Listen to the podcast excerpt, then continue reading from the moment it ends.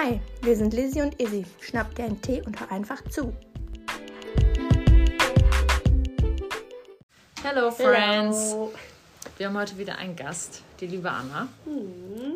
Darf sich gerne einmal vorstellen. Hallo, ich bin die Anna. Äh, wir haben heute den Fenchel Anis Kümmel Tee. Den hatte Anna mitgebracht, weil jeder Gast von uns bringt ja mal einen Tee mit und den hatte sie heute mitgebracht. Ist ihr Lieblingstee, hat sie das gesagt? Und oh, das schmeckt sehr gut. Schmeckt doch wirklich sehr gut, hätte ich nicht erwartet. ja, ja. Und ja, worüber wollen wir heute reden? Wir wollen über Annas ehemalige Arbeitsstelle reden, um einfach ein paar Hemmungen abzubauen und ein bisschen darüber aufzuklären, wie das da eigentlich ist. Ja. Müsstest du vielleicht erstmal erzählen, wo du mal gearbeitet hast? Ja, also ich war früher im Maßregelvollzug tätig, für andere Leute aber auch mehr bekannt als Forensik. Und ne, nicht tote Leute, sondern Menschen, die eine Straftat begangen haben, aber nicht straffähig oder vermindert straffähig sind. Also quasi sowas wie ein Vollzug, aber doch eher Richtung Therapie. Mhm. Hm. Krass. Ja, weil ich dachte am Anfang, als ich Forensik gehört habe, okay, ich gucke gerade sowieso Bones, sage ich so, ah ja, okay, Anthropologie, ja geil. Aber es ist ja dann doch nochmal ein bisschen was anderes. Aber auch sehr interessant. Was ähm, hast du denn da gemacht? Was waren so deine Arbeitsfelder? Mhm. Also ich habe dort im Prinzip zwei verschiedene Aufgaben bekleidet. Als erstes war ich im Pflege- und Erziehungsdienst tätig und da war ich im Stationsalltag der Patienten also es sind nur männliche Patienten dort, wo ich gearbeitet habe, mit einer geistigen Behinderung oder Intelligenzminderung. Also es liegt nicht am Gendern, es waren nur männliche Patienten dort. Mhm. ähm, genau, also mit dem Stationsalltag die Mahlzeiten begleiten, dann haben die natürlich irgendwelche Regeln, ähm, Einteilungen sind natürlich alles Raucher. Alle haben ihre eigene Zigaretteneinteilung. Das heißt, du musst auf dem Schirm haben, Herr B kriegt immer zur vollen Stunde seine Zigarette, Herr C kriegt äh, zur halben Stunde immer sein Glas Milch. So ein Zeug hat wirklich stumpfe Arbeit, aber auch spannend. Gesprächsangebote, am Wochenende Kochangebote. Hat auch so ein bisschen was von einem Wohngruppencharakter zum Teil. Okay. Ähm, und danach, als ich mit dem Studium fertig war zur Sozialarbeit, habe ich dann noch den Sozialdienst mitbekleit, äh, mitbekleidet. Mhm. Und da ist man dann sowas wie eine Bewährungshelferin, weil die Patienten, die dann so weit sind, dass die eigentlich nicht mehr unbedingt in der Forensik leben müssen, sondern ganz gute Fortschritte in der Therapie gemacht haben, die werden dann rausbegleitet ähm, und für die wird dann ein Wohnheim gesucht und dort werden die dann regelmäßig besucht durch den Sozialdienst. Und das habe ich dann gemacht. Eine Wohnstätte gesucht und die dann regelmäßig besucht und geguckt, läuft's.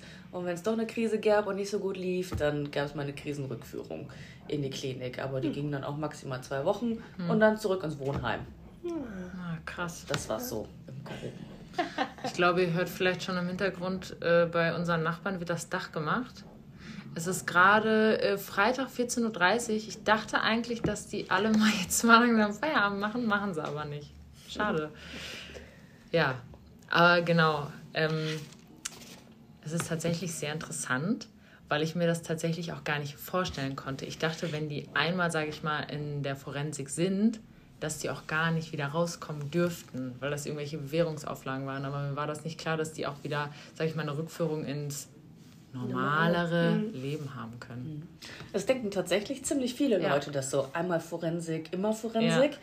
Ja. Ähm, und das Vorurteil kommt tatsächlich daher, dass ähm, wenn man ja eben dazu quasi verurteilt wird, in Anführungszeichen, das ist ja keine Verurteilung, weil man ja nicht ja. in den Strafvollzug mhm. geht, sondern den Maßregelvollzug. Also ja. Therapie steht an oberster Stelle, nicht die Strafe. Mhm. Und weil eben die Strafe nicht im Vordergrund steht, wird vorher keine Zahl, keine Jahreszahl festgelegt.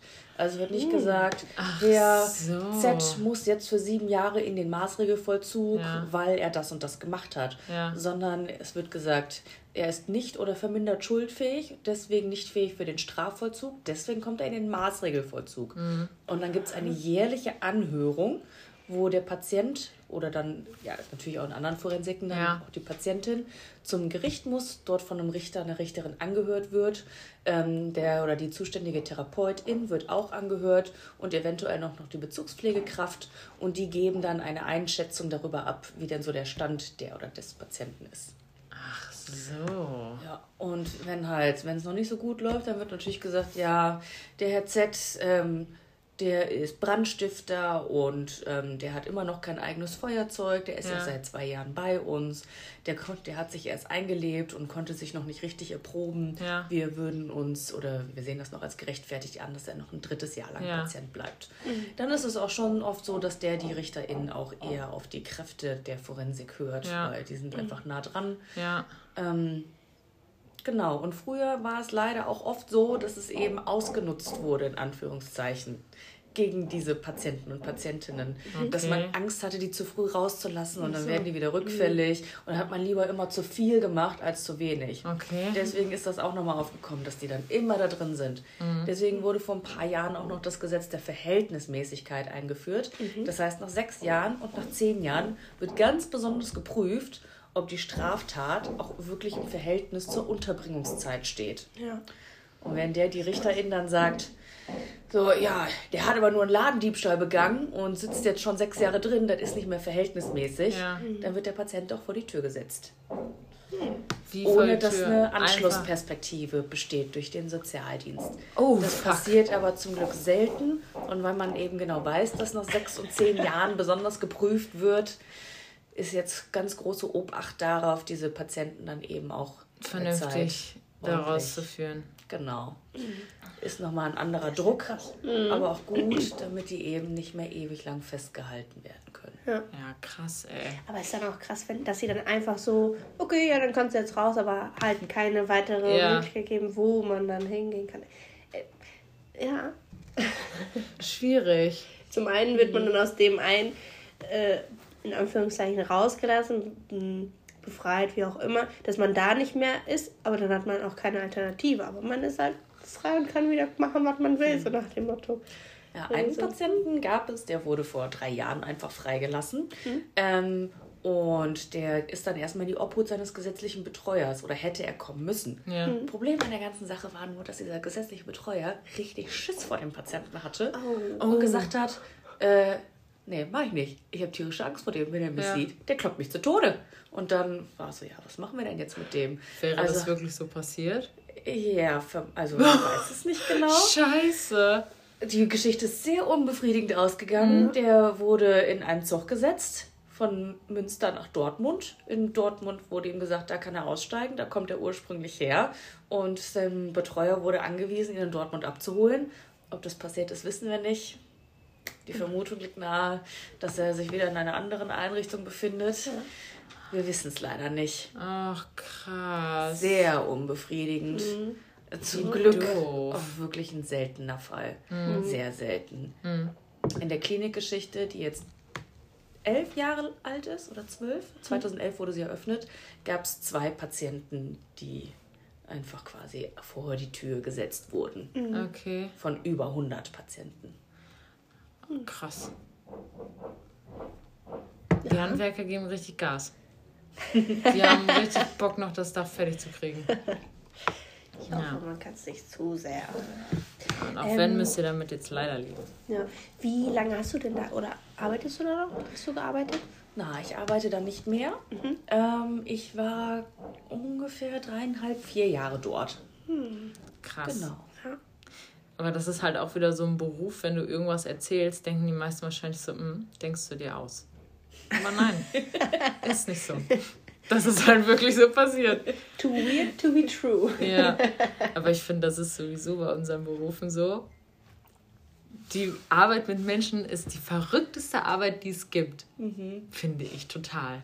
Ja, gibt es immer so skurrile Situationen. Ja. Und man erzählt das und denkt sich so, also ich selber würde es jetzt auch nicht Nee, glauben. nee. Also wenn ich an so ein paar Sachen von äh, meiner Arbeit denke. Nee. Meiner Arbeitskollegin von damals, der ist auch was ganz Ulkiges passiert.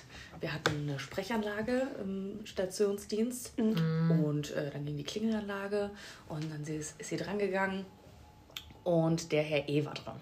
Ja. Und sie sagt, guten Tag, Herr E., was kann ich für Sie tun? Und er so, ja, ich hatte einen kleinen Unfall. Sie wissen ja, ich bin in dem Zimmer ohne Toilette. Und sie, ja, weiß ich. Also ist was daneben gegangen. Mhm. Ja, gut, ich komme dann mal. Dann geht sie ins Zimmer, Oh macht die. Tür auf und dann steht dieser Patient da hinter einem riesigen Kackhaufen und so, Herr E., haben Sie auf den Boden gekackt? Ja, können Sie das jetzt bitte wegmachen? und sie, äh, nee. Hier, knapp einmal, können Sie es selber machen. Und der Patient hat sich aber geweigert. Er hat gesagt, nö, ist doch hier ein psychiatrisches Krankenhaus. Sie sind die Krankenschwester, also können Sie auch meine Kacke wegmachen. Nee, aber nee, durfte er dann machen. Ja, ja ein Glück, ey. Boah, das sind teilweise so Sachen, wo du denkst so, ah, schwierig, ne? Wie, wie sah denn, oh mein Stuhl, wie sah denn so ein normaler Tag bei euch aus? Also so auf Station, kann man das so sagen? Ja, auf Station sagt man, genau. Hm. Oh, ja, also ist natürlich immer ein Unterschied, ob in der Woche oder am Wochenende. Mhm. Ähm, ah, machen wir mal erstmal einen Wochentag. Ne? Mhm. Die Patienten werden geweckt um 6.30 Uhr, nachdem wir um kurz nach 6 die Übergabe hatten. Boah, ist das früh. Ja, mhm. dann haben die eine halbe Stunde Zeit, sich fertig zu machen. Um 7 Uhr gibt es das Frühstück. In der Zwischenzeit findet der erste Hohl- und Bringedienst oder Pfortendienst statt. Mhm. Da sind dann zwei Patienten, die haben dann dieses Amt inne pro Station. Mhm. Es gibt drei Stationen auf diesem Gelände. Mhm. Und genau, zwei pro Station laufen dann los mit einem großen Wagen, gehen einmal zur Pforte und holen dann Zeug ab, wie Brot, das geliefert wurde, andere Lebensmittel, und Zeug halt mhm. wegbringen. Das sind so verschiedene Sachen, die beim Pfortdienst passieren. Mhm. Der erste ist vorm Frühstück, dann frühstücken sie, dann gehen sie nochmal auf ihre Zimmer. Ähm, ach, natürlich noch Tablettenvergabe, da ist ja auch sehr viel, sehr viele Patienten, die medikamentös eingestellt sind. Mhm. Dann ab 8 Uhr beginnen die äh, Arbeitsmaßnahmen. Die gehen da alle in eine Werkstatt. Die ist auf dem Forensikgelände drauf. Mhm. Mhm, genau, das nennt sich dann Arbeitstherapie. Da gibt es verschiedene Bereiche, die auch bezahlt werden. Natürlich maximal schlecht, wie das halt in solchen Einrichtungen ja. ist. Nicht nur, weil es ein Vollzug ist, sondern auch noch Menschen mit einer geistigen Behinderung. Ja. Sehr schlechte Bezahlung, aber ja, ich meine, natürlich brauchen sie theoretisch auch nicht viel Geld da drin. Trotzdem ist es ziemlich schwierig, ja. wie wenig Geld die bekommen. Nun gut, also genau, die gehen dann arbeiten, entweder in der Schreinerei oder äh, die machen so ein bisschen Galabau. Dann gibt es mhm. noch eine Kreativwerkstatt, dort kriegen die aber kein Geld. Da können mhm. die halt so ein bisschen basteln, malen. Auch Projekte. Mhm. Ähm, die Tontöpferei gibt es noch. Ist auch mhm. ganz schön cool. Es gibt ähm, eine Gärtnerei und die ist nicht in der Forensik, sondern in der Nähe von der Forensik und die verkaufen auch die hergestellten ah, Sachen unserer cool. Patienten. Ja. Blumentöpfe, Tassen und so. Schon ziemlich cool. Mhm. Wirklich schöne Sachen, die die auch selber herstellen. Ja. In der Schreinerei stellen die auch Puzzle her, die mhm. werden auch verkauft. Also kommt auch richtig was bei rum. Mhm. ja, das, das findet, cool. Ja, mhm. das findet dann so am Tag statt und die sind dann in kleinen Gruppen immer eingeteilt. So dann um die, die, die Uhrzeit habe ich jetzt Arbeitstherapie, äh, Holzarbeit, dann habe ich Kreativ, dann haben die natürlich wöchentlich auch noch ihre Therapiegespräche. Mhm. Ist schon recht gut durchstrukturiert, mhm. deren Woche. Aber mhm. auch nicht zu sehr. Also die mhm. haben auch ihre Erholungszeiten. genau. Ja. Und am Wochenende sind eigentlich gar keine Verpflichtungen. Können sie ausschlafen. Chillen. Ja. Gibt natürlich immer zu tun, wie den Hol- und Bringedienst mhm. und die Regeln und Strukturen, die die haben, die gelten natürlich auch am Wochenende. Mhm. Aber da ist zumindest keine Arbeitspflicht und keine Therapiepflicht. Mhm. Pflicht sowieso nicht, die dürfen natürlich immer verweigern. Mhm. Aber wie das in solchen Systemen ist, das wird natürlich auch dokumentiert. Mhm. Jegliche Verweigerung. Kennt man. Ja. Nein, nicht dokumentiert. was hat das für eine Auswirkung, wenn die zum Beispiel das einfach immer wieder verweigern würden, die Therapie im Langzeit? Raum jetzt quasi betrachtet? Mhm. Das äh, würde dann in die sogenannte Legalprognose oder und Stellungnahme einfließen, die der oder die Therapeutin über den Patienten schreibt, mhm. für eben diese jährliche Anhörung. Mhm. Und wenn da halt drin steht, Patient verweigert dauerhaft die Therapie oder die Hälfte der Therapie, dann wird halt auch gleich gesagt, der kann jetzt noch nicht raus, weil der ist noch nicht mal richtig therapiefähig. Mhm. Der muss erstmal eine ordentliche Therapie machen. Also wissen die genau, das ist eigentlich auch nicht so deren Vorteil, diese Maßnahmen zu verweigern. Mhm, okay. Ah, scheiße. Ja. krass, ey. Wie viele Patienten habt ihr auf, auf Station, meistens pro Pflegekraft? Mal. Jetzt ist aber. ähm, also im, pro Station sind es 18 Patienten, also 54 innerhalb der Klinik. Und dann eben nochmal weit über 50 außerhalb der Klinik, die eben durch den Sozialdienst betreut Ja. werden. Und wenn wir einen Tag auf Station haben, ähm, dann sind wir in der Mindestbesetzung zu zweit. Dann ist man verantwortlich Für für, 18 Leute. neun Patienten. Boah. Weil diese Station mit den 18 Personen, die ist nochmal aufgeteilt in zwei Stationsflügel. Ja. Also pro Flügel neun Personen. Ja, und in Zeiten des Personalmangels in der Pflege ist das halt nicht selten der Fall gewesen, dass man alleine eben für diese neun Patienten verantwortlich ist. Gerne nochmal mit PraktikantInnen oder FSJlerInnen dazu, aber Fachkräfte war schon schwierig. Irgendwann hat sich noch mal eingependelt, dass man zu dritt war und auch so einen Springer quasi noch mit dabei hatte. Ja. Und das ist auch wünschenswert, dass man drei Fachkräfte auf der Station Ja. hat, plus FSJlerInnen, PraktikantInnen. Ja. Ja, das wäre auf jeden Fall schön. Genau. Wäre. Könnte man sich ja immer wünschen in der Pflege, aber schwierig manchmal umzusetzen, ne? Man kennt's. Aber ist das denn jetzt auch mal krass gefragt, ist es oft zu Übergriffen bei euch beko bekommen, gekommen? Gekommen? Also, dass die sich, oder irgendwas war, dass die das schnell getriggert hat oder so? Oder ging das? Ja, an der Stelle muss man natürlich eigentlich auch erstmal anfangen, den Begriff Übergriff zu definieren. Ja, ja, klar. Denn verbale Übergriffe, das war halt an der täglichen. Ja, an der Tagesordnung. Ich, ich meine, ja. Also, wie ich da morgens teilweise schon begrüßt wurde oder man kennt's. ja, oder nur ein, nee, es ist noch nicht 7 Uhr, Sie müssen noch fünf Minuten warten, bis Sie Ihre Zigarette kriegen. Da hat Ja. man schon wieder zehn Schimpfwörter gehört, die man noch nicht mal vorher kannte. Danke. Und körperliche Übergriffe gab es also auch zwischen den Patienten, kam das immer mal wieder vor. Also, Mein persönlicher Eindruck ist eigentlich, dass das gar nicht so viel war. Ja. Eben auch an dieser Stelle wieder, weil sie wissen, dass sich das eben auf deren Stellungnahmen Ja. auswirkt und Ja. egal prognostisch nicht gut aussieht. Aber es kam natürlich vor. Die haben sich auch gut und gerne provoziert gefühlt. Es gab viele Streitigkeiten. Also manchmal, wenn ich da zum Dienst kam und nach drei Stunden dachte ich, bin ich eigentlich nur als Streitschlichterin eingestellt? ja, Und das war schon echt richtig nervig. ja. So, mein Gott, stellt euch doch nicht an, alles wie kleine Kinder hier. Das hat sich manchmal angefühlt wie im Kindergarten. Ja, Wirklich ätzend.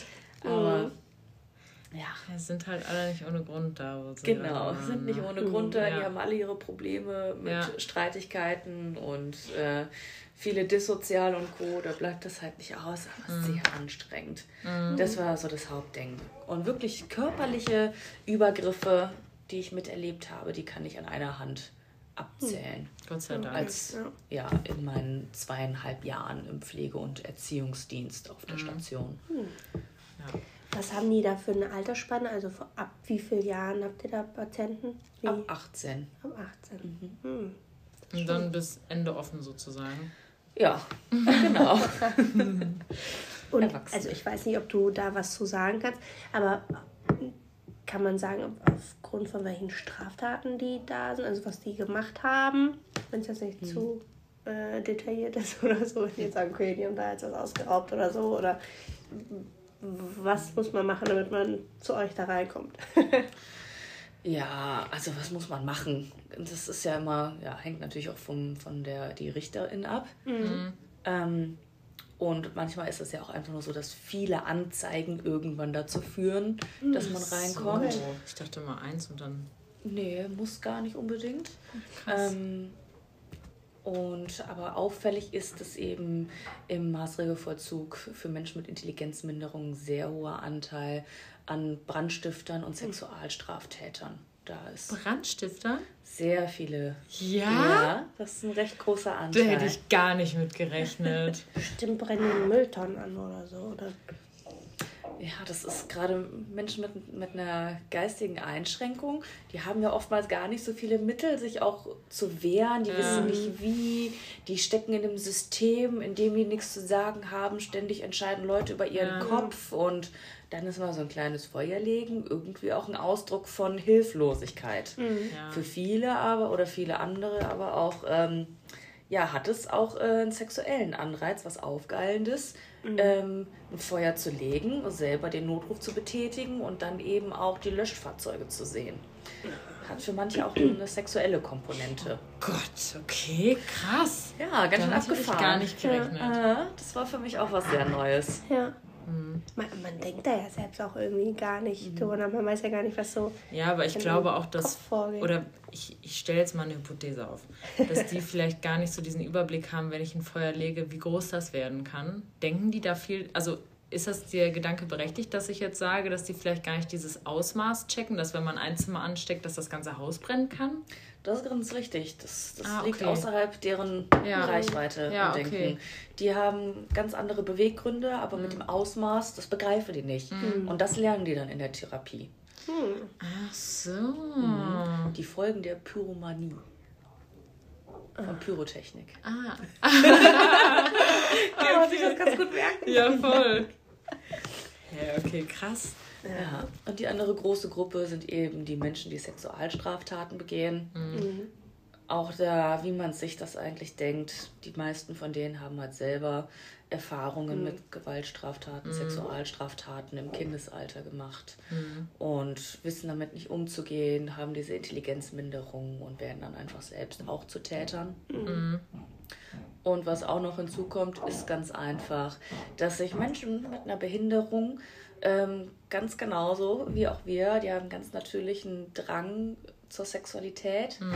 Ähm, und fühlen sich den Menschen, die aber kognitiv auf einer gesunden Ebene sind, einfach nicht gewachsen. Und fühlen sich dann oftmals einfach eher zu Kindern hingezogen, beziehungsweise ist es leichter für die, in dem Bereich was Sexuelles anzubändeln. Oder sind halt leichte Opfer. Die sind nicht zwingend pädophil. Es liegt einfach nur daran, dass die leichter zu erreichen sind, die Okay. Kinder. Und auch das gehört dann eben gelernt in der Therapie. Ja. Das hast du gut ausgedrückt. Ja. Muss ich sagen. Weil sonst denkt man ja direkt, oh, okay, dann sind die also pädophil. Aber wenn die einfach auf dem Entwicklungsstand so sind und dass sie sich einfach mit denen besser connecten können als mit Erwachsenen, ergibt das schon in eine andere Richtung. Ja, das connecten Ja, können oder eben, dass äh, das ist ein Opfer, das ich bewältigen kann. Ja, oder so. Oh Gott. Schon hardcore, muss ich Krass. sagen. Ist schon Und wie, schlimm. und wie war das dann für dich während der Arbeit quasi, weil du kennst ja dann den Hintergrund, warum die gerade da sind. Wie gut konntest du damit umgehen? Hast du das einfach so abgeschaltet? Und ich so, okay, das ist halt mein Patient, ich versorge den, so wie zum Beispiel im Krankenhaus, da beachten wir jetzt auch nicht das und das und das, sondern das ist mein Patient, ich versorge den halt so gut, wie ich es kann, ohne jetzt darauf zu achten, dass er jetzt hat, was hat der gemacht oder was hat der nicht gemacht. Und wie war das für dich dann, ähm, mit den Patienten zu arbeiten, mit dem Hintergrundwissen, was die dann gemacht haben? Also die ersten drei Wochen, da fand ich das noch ziemlich beachtlich und da war ich noch so, oh mein Gott, oh mein Gott, der hat das und das angesteckt, oh, das ist passiert und äh, oh, der hat jemanden vergewaltigt und das war die ganze Zeit im Hinterkopf. Aber das war so schnell vorbei, dass ich da überhaupt nicht mehr drüber nachgedacht habe. Ähm, das wurde dann erst wieder wichtig, wenn eben Dinge passiert sind im Stationsalltag, die ja nicht erstrebenswert, nicht wünschenswert waren. Ein Übergriff oder ähnliches, vielleicht auch zwischen den Patienten. Da wurde dann eben geguckt, ist sowas deliktrelevant. Ja. Okay. Und dann kam es nochmal zur Sprache. Und ansonsten muss ich sagen, ist das komplett in den Hintergrund gerutscht. Da habe ich nicht drüber nachgedacht. Geht aber auch nicht jedem so. Ja. Da sind auch andere Mitarbeiter, die ganz klar sagen, boah, nee, ich kann nicht gut mit Sexualstraftätern arbeiten. Ich möchte bitte auf Ja. einer Station, wo möglichst wenig davon sind. Mhm. Gibt's Ja. auch. Aber für mich hat das irgendwann keine Rolle mehr gespielt. Da waren dann andere Sachen, die mich getriggert haben. Ähm, psychische Erkrankungen. Also wir hatten einen ganz, ganz argen Narzissten und es hat mich sehr heftig getriggert. Der ist mir auch richtig auf den Sack gegangen. Und wenn ich schon zur Arbeit kam und Herr R. stand da und oh, da wusste ich schon sofort, mm, mm, ich, gehe, ich biege jetzt schon mal einmal vorher ab, weil ich habe echt keinen Bock mit dem zu reden. Oh, geht mir so auf den Sack mit seiner Scheiße. Lobhascherei. Kann ich nicht. Ja, also das kann ich halt schlechter. Gerade so Narzissten habe ich keinen Bock drauf. Ja. Kann ich verstehen. Da kann ich besser tatsächlich mit jemandem arbeiten, wo ich weiß, der hat vielleicht ein Kind vergewaltigt, weil das ist in der Vergangenheit passiert, der macht jetzt seine Therapie und wenn man auch sieht, er will sich bessern, dann kann ich ja gut in den Hintergrund schieben, mit den Menschen arbeiten. Aber wenn er eine Persönlichkeitsstörung hat wie Narzissmus, dann schau mich raus. Das will ich nicht. Will mich nicht mit beschäftigen. Andere können es besser, ich nicht. Ist aber auch in Ordnung. Ja, dafür, dafür gibt es ja dann die verschiedenen äh, Fachbereiche, beziehungsweise jeder entscheidet ja das, was er besser kann. Ja. Ist ja genauso wie bei uns. Ja, Narzissmus ist echt anstrengend. Ja. Oh ja. Narzissmus ist echt anstrengend. Das wäre auch nichts für mich, muss ich sagen. Das ist auch was, womit ich sehr schwer umgehen könnte. Ich finde, man checkt schnell, wer Narzisst ist und wer nicht. Also wenn du jemanden vor dir hast, der Narzisst ist, ich finde, das checkst du relativ schnell. Mhm, Ja, zumindest wenn man auf jeden Fall auch einige Erfahrungswerte damit gemacht hat. Also so bei den ersten Patienten, da dachte ich nochmal so, boah, ist der eingebildet. Und Ja. irgendwann ist der Groschen gefallen und dann war so, ja, seitdem kann man Narzissmus ganz gut erkennen. Mhm.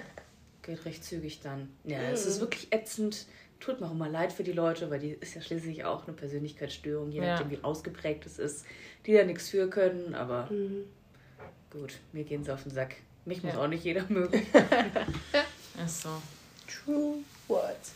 True Words. Mhm. Oh, wir haben jetzt ja schon wieder fast eine halbe Stunde drüber geredet, ne? Mhm. Was hat dir denn am meisten Spaß gemacht an deinem Beruf da? am meisten Spaß, oder erinnere ich mich richtig gerne an einen Tag im Sommer. Ähm, das war ein Samstagnachmittag, es war richtig heiß. Die Patienten hatten gute Laune, es war ganz nett. Ähm, wir mussten eine, einige Rauchbegleitung machen. Patienten, die nicht alleine aus ihrem Zimmer raus dürfen, nur in Begleitung, äh, die werden zum Rauchen begleitet. Wie, wie man sich das vorstellt, die rauchen ja fast alle. Ja.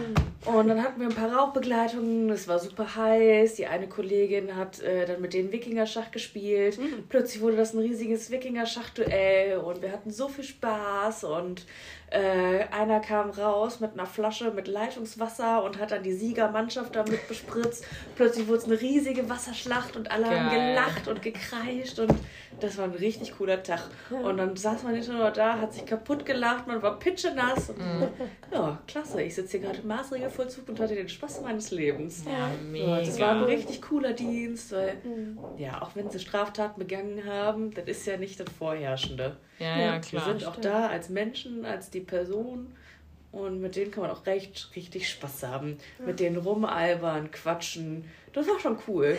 Richtig gern gemacht. Mega. Ich meine, Das das, ist ja auch cool deren an. Alltag da, ne? Die leben da. Und Ja. dann darf man auch mal ein bisschen Spaß haben. Eben. Die sind schon so hart eingeschränkt in allem. Ja, glaube ich. Und wenn man dann mal was macht mit denen. Ist schon cool. Mhm. Ja, mega. Und sonst Ausgänge. Das hat mir auch immer gut gefallen. Ja. Einen Ausflug mit denen zu machen.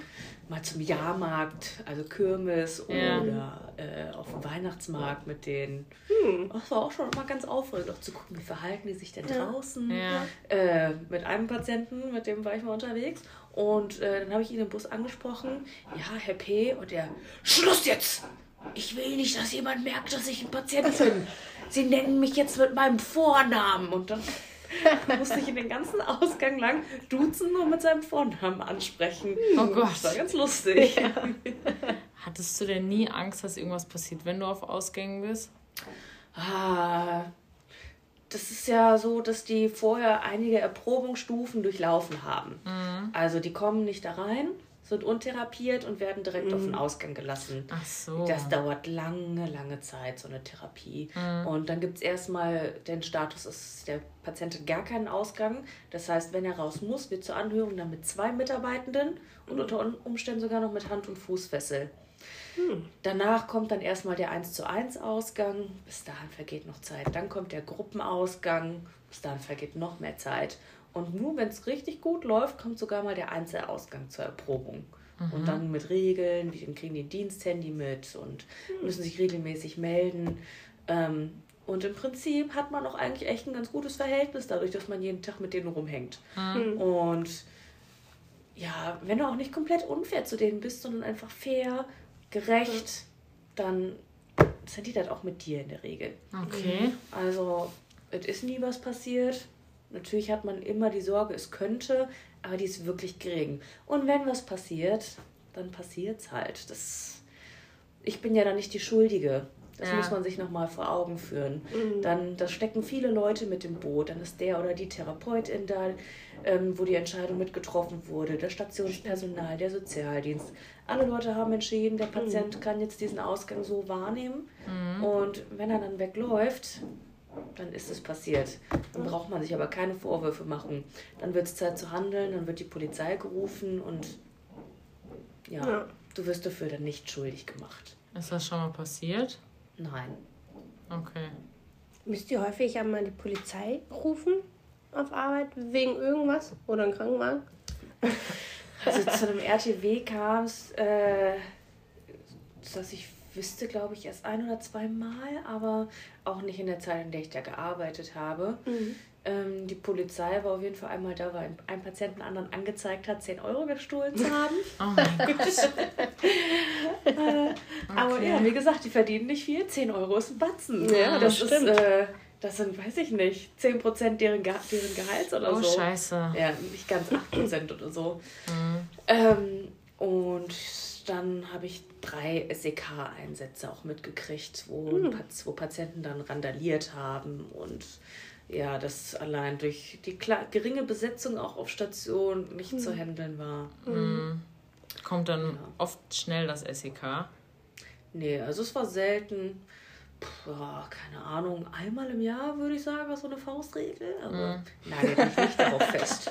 Oh mein Gott. Ja, vielleicht auch nur Cra- alle zwei Jahre, aber es kommt halt auch mal vor. Ist krass, wenn das SEK kommt, oder? Ist schon was Besonderes. Ja. Ja, ja kann man auch nicht abstreiten, dass das nicht spannend ist, Ja. dass da nicht so ein bisschen die eigene Sensationsgeilheit auch mal hochkommt. Ja.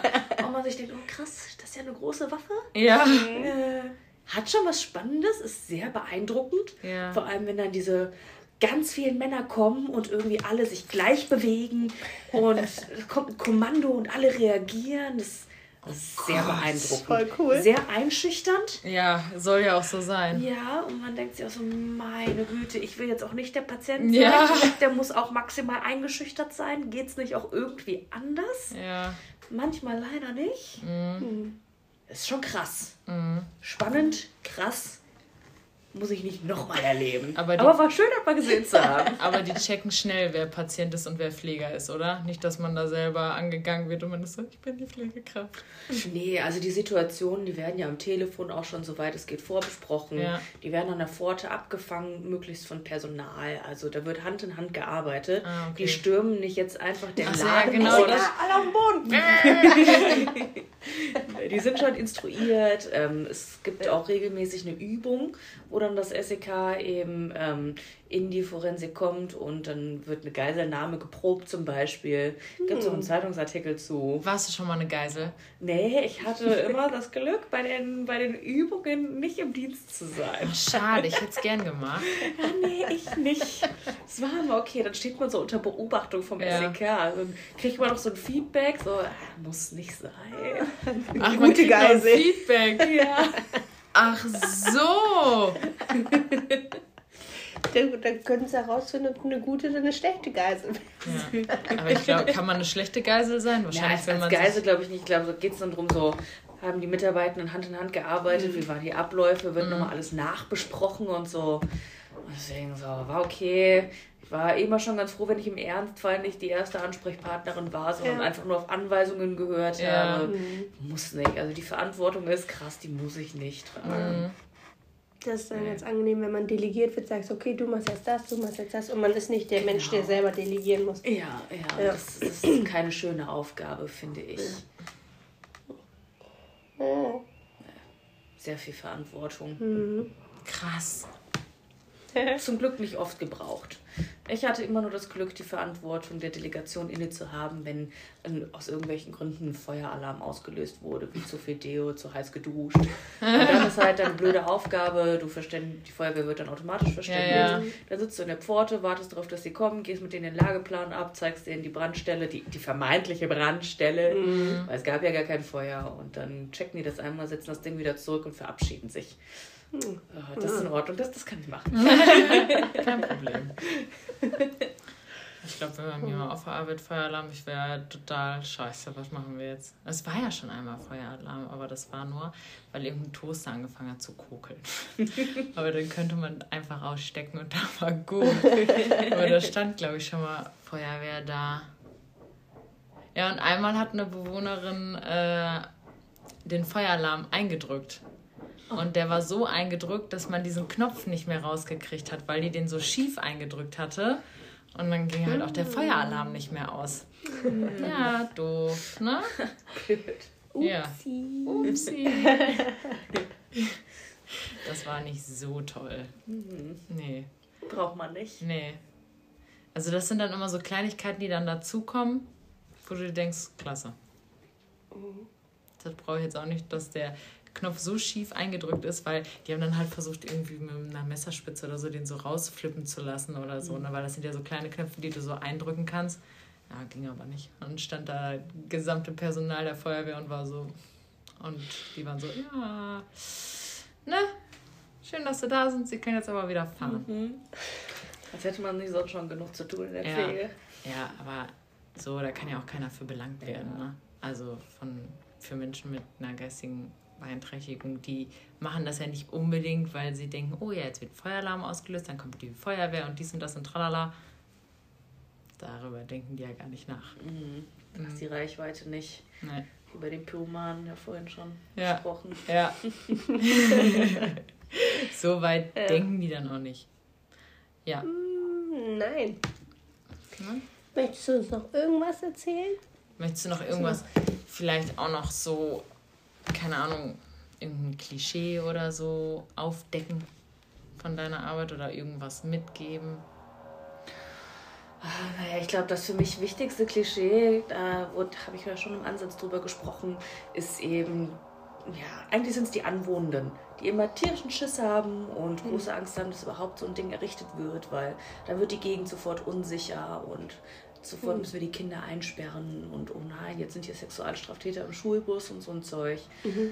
Und ja, wie gesagt, die kommen nicht da rein und haben sofort einen Einzelausgang. Da steckt viel Therapie hinter mhm. und viele Menschen, mhm. die einen Menschen bewerten ja. und sich wirklich sicher sein müssen und auch sich sicher sein wollen, mhm. dass alles in Ordnung ist, weil keiner scharf darauf, dass äh, jemand wieder rückfällig wird in seinen Straftaten.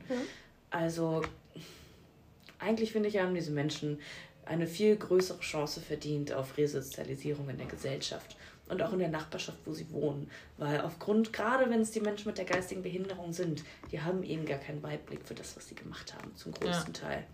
Und die haben Chance verdient, die machen Therapie und nur weil sie die Straftat begangen haben, sind sie nicht die Monster, die man meint, in so einer Forensik zu treffen. Mhm. Da läuft es ziemlich gesittet oft ab nett, lustig, man hat auch Spaß. Eigentlich ist es wie in einem Wohnheim. Ja. Und auch wenn wir Besuchergruppen hatten, die da so durchgeführt wurden, mhm. die haben grundsätzlich immer alle gesagt, ist ja gar nicht so schlimm hier. Irgendwie sogar ganz nett. Krass. Ja. ja. Also einfach ein bisschen offener gegenüber Briten, weil es halt einfach von eurer Seite aus so die Sicherheit irgendwo dann halt auch da gegeben wird, dass halt irgendwie nichts passieren sollte, weil die sind halt in Therapie ja. und jeder weiß, der irgendwie ein bisschen schlau ist, dass Therapie auch was bringt. Mhm. Ja. Man geht da nicht hin, ja. weil man sich denkt, oh ja, mein Leben läuft so super. Ja, die haben Gesprächstherapie, medikamentöse Therapie und eine forensische Nachsorge, die noch im Durchschnitt sieben Jahre lang andauert. Oh, wow. Also selbst wenn die raus sind aus der Anstalt, aus dieser Psychiatrie, mhm. haben die immer noch sieben Jahre lang Begleitung durch eben den Sozialdienst. Mhm.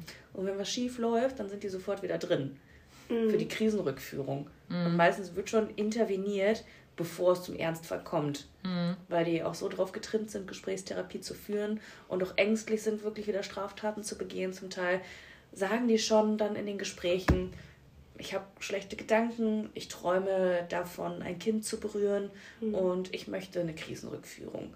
Also das klappt gut. Das, die Patienten und die TherapeutInnen und SozialarbeiterInnen und auch Pflegekräfte sind da wirklich zum Teil ein gutes, eingespieltes Team, mhm. die Frühwarnsignale erkennen und damit arbeiten. Und ähm, ja, deswegen gibt es auch eigentlich wirklich so gut wie keine Rückfälle. Ausgeschlossen ist es nie. Ja. Es gab auch ein paar, aber ja, Wenig. es ist Man gibt sein wenig. Bestes, dass es nicht Ja. dazu kommt. Nach dem Strafvollzug in der JVA ist es deutlich mehr. Okay. Hm. Ja, okay. Ich glaube aber auch, dass die da nicht so therapeutisch gut organisiert sind wie die Leute in der Forensik, oder? Ja, da steht eben Strafvollzug an. Sie sitzen eine Strafe ab. Im Maßregelvollzug geht es darum, die Menschen eben zu maßregeln. Altes Wort, genauso wie der Paragraph, der sehr veraltet ist, wo auch drin steht, dass die wegen Schwachsinns dort einsitzen. Ähm, Oh Gott.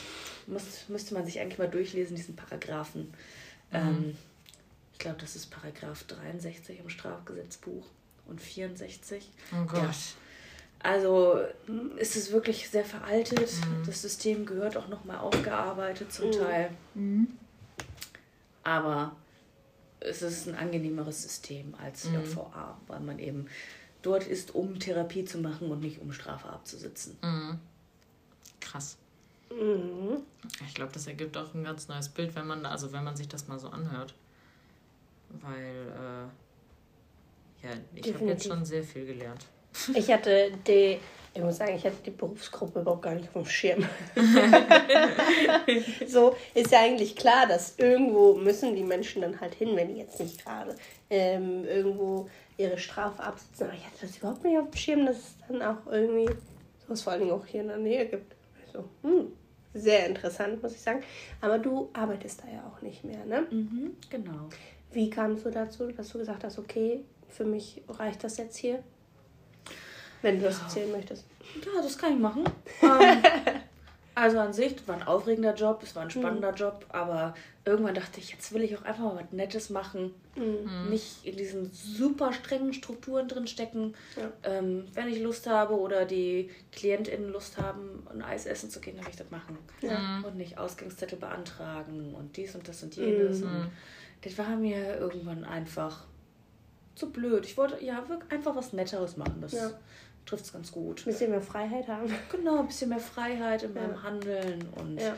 ich habe dieses, äh, ich habe diese Klinik als auch sehr hierarchisch, wie es natürlich so ist, das ist ein Vollzug auch. Mhm. Sehr hierarchisch und ich wollte gerne ein bisschen flachere Hierarchien in meinem Berufsalltag Ja. erleben und genau, deswegen nach vier Jahren bin ich auch wirklich schweren Herzens da weggegangen, Mhm. weil die Patienten habe ich doch irgendwie auch sehr gern gewonnen und Ja. auch viele Kollegen und Kolleginnen hat Spaß gemacht, aber ich bin auch noch heute immer sehr froh um die Entscheidung, jetzt nochmal Ja. was Neues ausprobiert zu Ja, haben. ja, das Ja, äh, kann ich nachvollziehen. Ähm, danke, dass du uns beide hier so erleuchtet hast, muss ich sagen. ich fand es sehr interessant, sehr informativ. Ah, danke für die Einladung, Lizzie und Izzy. Ja, ne? Gerne, immer wieder gerne. Ähm, möchtest du noch was sagen? Nee, Ne? passt Sind- schon, was du sagst. Lizzie ist, glaube ich, ein bisschen müde, oder? Nee, tatsächlich nicht. Ich denke da ganz viel drüber nach, weil das so irgendwie total erleuchtend war. Ja, ja, Ja. Man sieht schon die Birne über dem Kopf. ja, ja. ja, Ja. die Birne hier vor allem. Ja, hier, meine Birne. Nee, wollen Ja. wir ähm, dann zum im Labor übertreten? Hm, können wir Okay. gerne machen. Unsere Spezialeffekte. Äh, ja, wir machen das äh, FAS-Syndrom. Das ist das fetale Alkoholsyndrom. Hört sich irgendwie total komisch an. Aber äh, ich weiß nicht, ob ihr das kennt. Das ist ausgelöst durch den Alkoholkonsum der Mutter in der Schwangerschaft, also einen übermäßigen Konsum ähm, in der Schwangerschaft. Ich glaube, oder ich habe es von vielen Schwangeren gehört, dass es nicht schlimm ist, wenn man mal ein Glas Wein trinkt. Man sollte es nicht machen, aber der Frauenarzt sagt, das wäre noch okay. Aber macht es bitte nicht, wenn ihr schwanger seid.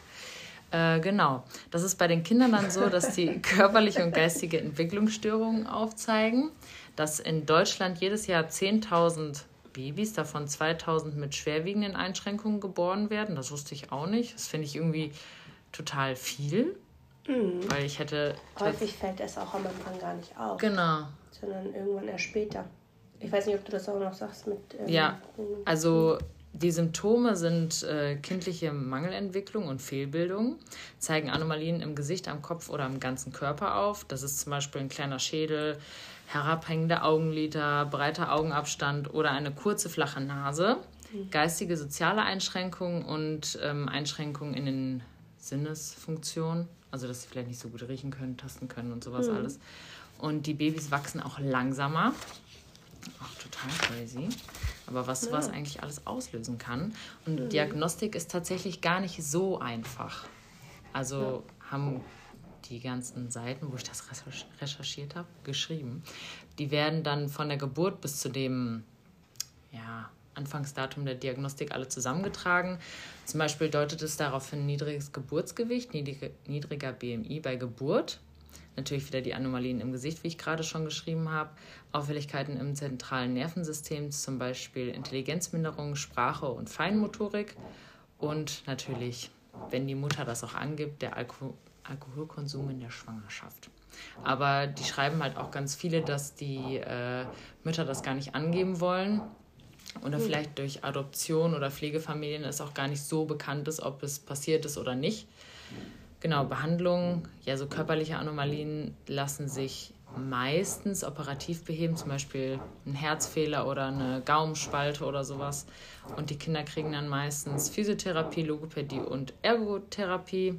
Natürlich, mhm. wenn es halt erkannt ist, medikamentöse Behandlung, je nachdem, was sie halt noch so ans, an Verhalten auch so mhm. mitbringt. Weil äh, viele, die, sage ich mal, nach der Geburt nicht schnell in eine Pflegefamilie gekommen sind oder so. Das ist ja meistens so, dass die Mutter dann trotzdem noch weiter trinkt. Das kommt dann zu traumatischen Erlebnissen und aggressivem Verhalten. Und es empfiehlt sich dann auch eine Verhaltenstherapie oder Gesprächstherapie, um das halt aufzuarbeiten. Und es geht auch natürlich bis zum Erwachsenenalter, ist klar. Aber die haben dann oft mit Depressionen, Angststörungen und Impulskontrollstörungen zu kämpfen, sind anfälliger für Suchterkrankungen oder auffälliges Sexualverhalten und haben Probleme, sich in der Gesellschaft einzufinden und Probleme, einfach in sozialen Gruppen zu interagieren oder im Arbeitsleben oder Wohnungssuche oder etc. Mhm. pp. Ja. Ja. Das ist häufig auch bei den Teenagern ist es dann auffällig, wenn es noch nicht mal irgendwie als Klein oder als Kleinkind, wenn die irgendwie ein, äh, ADHS haben oder was auch mhm. immer, wenn die total abgedreht sind, ähm, dass da das dann erst auffällig wird, irgendwie, okay, mhm. irgendwie was stimmt nicht und dann forschen die es zurück und denken, okay, das könnte daran liegen, dass Mutti da äh, ein bisschen zu viel Alkohol getrunken hat während der Schwangerschaft. Ja. Und das finde ich schon schade, vor allem, dass dann den Kindern in der Zukunft das irgendwie so verbaut wird, dass sie sich nicht konzentrieren können, ähm, Entwicklungsverzögerung und das Ganze drumherum. Ich habe mal eine Doku dazu gesehen und dann fand ich das schon krass. Ja, das ist schon echt heftig, ne? was äh, starker Alkoholkonsum einfach mit dem Kind, was dafür nichts kann, dass es mhm. gerade diese Alkoholmengen zu sich nimmt, ja. einfach was das auslöst. Definitiv. Das ist einfach scheiße. Wir hatten auch mal ein ähm, Baby auf Station, was Verdacht auf dem fetofetalen Alkoholsyndrom hatte, weil das eben diese Gesichtsanomalien aufgewiesen hat und der, das Kind hat aber noch so tief liegende Ohren, wo dann war so, hm, das sieht schon sehr auffällig aus. Manche mhm. Ärzte, die haben ja so einen Blick für die Syndrome, die so, nee, das ist safe, das, das mhm. ist das und das, das. Und da war es dann so hm, ziemlich sicher, dass da irgendwie was war. Die Mutter ähm, da kam es dann irgendwie nie raus, oder zumindest wussten wir jetzt nicht, ob es jetzt wirklich Alkohol war oder nicht. Ja. Es war nur bekannt, dass ähm, Rauchen, Drogen und sowas alles im Spiel waren. Deswegen lag es dann schon sehr nah. Aber was es dann halt auch so mit dem Kind gemacht hat, gemacht hat es ist schon ähm, deutlich zurückentwickelt gewesen. Ja. Sehr dünn, klein, schwer an Gewicht zugenommen. Scheiße. Trinkstörungen und sowas alles. So. Da hat man schon gemerkt, hm, irgendwie hm, kommt das nicht so voran. Scheiße. Ja, das ist echt schade. Das, das finde ich so Syndrom, denke ich so, wenn ich das im Alltag sehe, denke ich so, Mann, muss nicht sein. Ja. ja. Und die Teenies haben es dann halt auch schwer. Ja, total. Pubertät ist sowieso schon kacke und dann. Ja, dann noch mit sowas gesegnet zu sein, ist, ja. glaube ich, scheiße. Ja. Ja. Ja, das ist doof. Mhm. Hast du noch was, was du aus dem Patientenzimmer erzählen möchtest oder eine lustige Geschichte? Ach nee, da fällt mir gerade nichts ein, aber tatsächlich, ähm, wenn, also bewegt mich das gerade auch sehr, was, was ihr sagt. Mhm. Und ähm, mein, meine Gedanken waren gerade, okay, aber Alkoholismus ist ja auch eine Krankheit. Und es ist schwierig und ähm, super blöd für die Neugeborenen, dass deren Zukunft damit zum Teil so verändert wird. Ähm, aber dadurch wird auch ein Bild auf die Mutter gerückt als so eine super Schuldige. Und dabei kann super leicht in Vergessenheit geraten, dass es eine Krankheit ist. Das stimmt. Ja. Sucht ist eine Krankheit Ja. und das darf man nicht unterschätzen. Nee. Trotzdem ist es nicht in Ordnung, mit einem Ungeborenen so umzugehen, Ja. aber man muss es auch in den richtigen Kontext rücken. Mhm. Ja, eigentlich müsste man an anderen Stellen irgendwie ansetzen und Ja, helfen, absolut. als erst bei der Geburt, wenn es Ja. Um direkt schon vorzubeugen halt einfach. Genau. Ja. Prävention ist einfach die beste Ja, Maßnahme. ist auch so. Ja, Prävention ist die beste Maßnahme. definitiv. Ja. Damit es halt irgendwie gar nicht erst dazu kommt. Und man muss auch sagen, in der Klinik, wo ich äh, arbeite, sind deutlich weniger, auffällig deutlich weniger Fälle von dem Alkoholsyndrom oder irgendwelchen anderen ähm, Drogenmissbrauch während der Schwangerschaft oder so, weil ähm, wir relativ nah mit ähm, Psychologen und sowas alles zusammenarbeiten und mit ähm, anderen Hilfslau ähm, Anlaufstellen, die Hilfe geben. Und davor haben tatsächlich viele Mütter und Eltern Angst, deswegen kommen die gar nicht erst zu uns. Und das ist halt auch irgendwie Gott. doof, ne? Denkst du, dann hat man schon diese Hilfestellen, um Mhm. dann irgendwie was zu bewirken und dann kommen die gar nicht erst hier hin, weil die, Angst haben, verurteilt zu werden. genau. Und das ist halt, das ist so, man möchte helfen, aber man kann es nicht richtig, weil man die damit wegschreckt, weil Mhm. Ja. äh, das dann so ein Bild auf die wirkt, äh, wirft oder so. Und das ist so, als ich das gehört habe, dachte ich so, Ja, die Scham ist zu groß, als Ja. dass man dem eigenen Kind helfen würde. Ja, Und das ist schlimm. Das ist ein richtig krasses gesellschaftliches Problem. total. Das ist auch so. Das ist schon heftig. Und was früher noch als normal gehandhabt wurde, Was denn? wenn zum Beispiel eine rauchende Frau schwanger geworden ist Mhm. und der die Gynäkologin dann gesagt hat, ja, der Entzug wäre aber schlimmer für das Kind, als, äh, Ja. als ein bisschen zu rauchen. Deswegen rauchen Sie am Tag bitte so drei bis fünf Zigaretten. Alles klar, in Ordnung. Aber Ach, schwierig. und wenn man das jetzt so erzählt, dann sind wir immer super sofort in diesem Verurteilungsmodus. Mhm. Aber früher war es einfach Standard. Ja. Und wenn mein Frauenarzt, meine Frauenärztin mir gesagt hätte, wenn ich Raucherin wäre, ja, rauchen Sie doch einfach weiter, aber nur so und so viel, Mhm. hätte ich natürlich drauf gehört. Weil dieser Mensch hat das studiert, der hat doch Ahnung davon. ja. Ja, müssen wir aufpassen, wen wir da manchmal verurteilen und Mhm. was das mit der Gesellschaft macht, was das mit den Betroffenen macht. definitiv. Aber es haben auch tatsächlich viele von der älteren Generation, ich weiß jetzt nicht, ähm, 40 um den Dreh, die denken tatsächlich viele auch immer noch so, wenn ich rauchen würde und jetzt aufhöre, dann hat es doch für mein Kind einen viel stärkeren Entzug. Warum muss ich meinem Kind jetzt schon einen Entzug antun? Ja. So, ja, dein Kind wird nach der Geburt sowieso den Entzug haben. Das aber ist immer noch präsent in den Köpfen. Oh, krass. da, Das also hätte ich nicht gesagt. Ja, ich bin auch immer wieder geschockt, wenn das dann irgendwie so mal kommt. Aber wie gesagt, wir haben ja nicht viele Fälle. Aber dann ist es dann schon so. Das ist schon heftig. Mhm. Das ist schon heftig. Ja, crazy einfach. Ja, ich hatte da schon ein paar, auch während der Ausbildung, mal ein paar Extremfälle. Aber die erzähle ich ein anderes Mal. Ja, ich würde sagen, die Folge ist jetzt am Ende, oder? Mhm. Ja. Also Anna, vielen Dank, dass du da Danke. warst, dass du uns deinen ähm, Beruf mitgeteilt hast, beziehungsweise erzählt hast, Ja. uns erleuchtet hast beide. Ähm, ich fand es sehr interessant. Danke. Danke auch an euch, hat Spaß gemacht. Sehr gut. Bis zum nächsten Mal. Tschüss. Das war's auch schon mit unserer Podcast-Folge. Wir hoffen natürlich, sie hat dir wieder gefallen und du bleibst dabei. Ihr könnt uns auch auf Social Media supporten, indem ihr uns auf Instagram folgt. Dort heißen wir Lizzie und Izzy ganz normal mit ZZ und Y zwischen dem und und dem Namen jeweils ein Unterstrich und wir werden groß geschrieben. Außerdem könnt ihr uns Anregungen per E-Mail schreiben. Dort heißen wir auch Lizzie und Izzy at gmail.com und das ist egal, ob groß oder klein, weil es ja eine E-Mail ist. Außerdem, Bing Bing, haben wir jetzt TikTok und dort heißen wir einfach Lizzie und Izzy mit Doppel-Z und Y, alles klein und alles zusammengeschrieben. Und falls ihr euch wundert, wo ihr unseren Podcast hören könnt, geht auf Spotify und Anchor. Also zieht euch den rein und wir sehen uns beim nächsten Mal. Tschüss!